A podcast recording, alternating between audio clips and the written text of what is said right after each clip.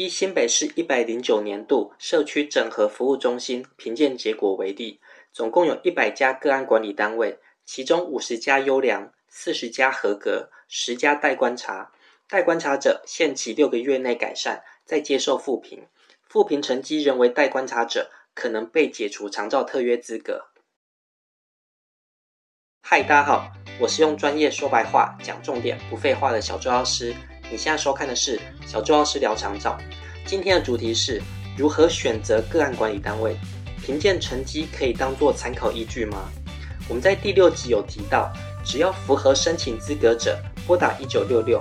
各县市的长照管理中心就会派照管专员到府评估，只要需要等级被评定为二到八级者，就会召会个案管理单位，就是俗称的 A 单位。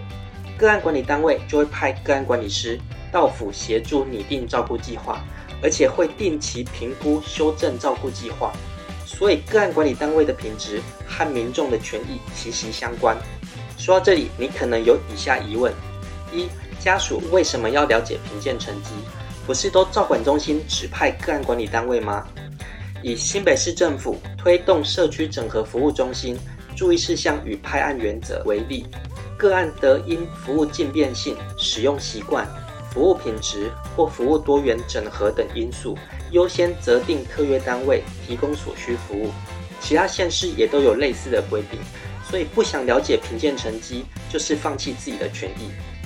二，政府都管得好好的，挑哪家还不都一样？评鉴成绩分为优良、合格、待观察。优良就是指评鉴总分为八十五分以上，合格为评鉴总分为七十分以上。评鉴总分未达七十分就是待观察。待观察者限期六个月内改善，再接受复评。复评成绩仍为待观察者，可能被解除特约资格。以新北市一百零九年度社区整合服务中心评鉴结果为例，总共有一百家个案管理单位，其中五十家优良，四十家合格，十家待观察，所以不及格的比例约为十 percent。三、评鉴成绩要去哪里找？第一个方法，各县市的长照管理中心官网会不定期公告。第二个方法，在长照喵长照课程活动平台的个案管理单位页面可能会有。进到长照喵后，先选择县市，再选择个案管理，就会列出该县市所有的个案管理单位。如果长照喵有收集到评鉴成绩的话，就会显示在单位名称后方。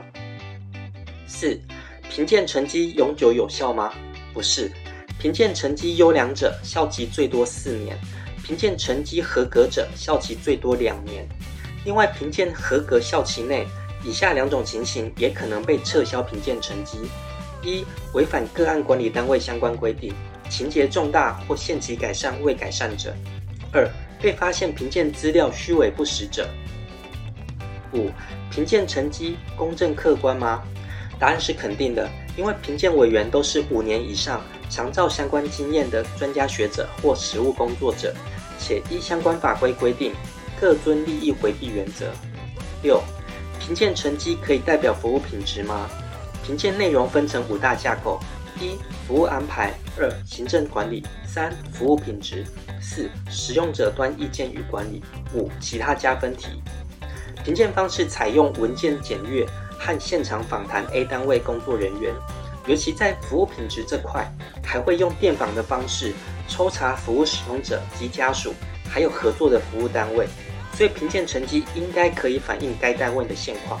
综合以上六点，就是要了解个案管理单位的评鉴成绩，不要让自己的权益睡着了。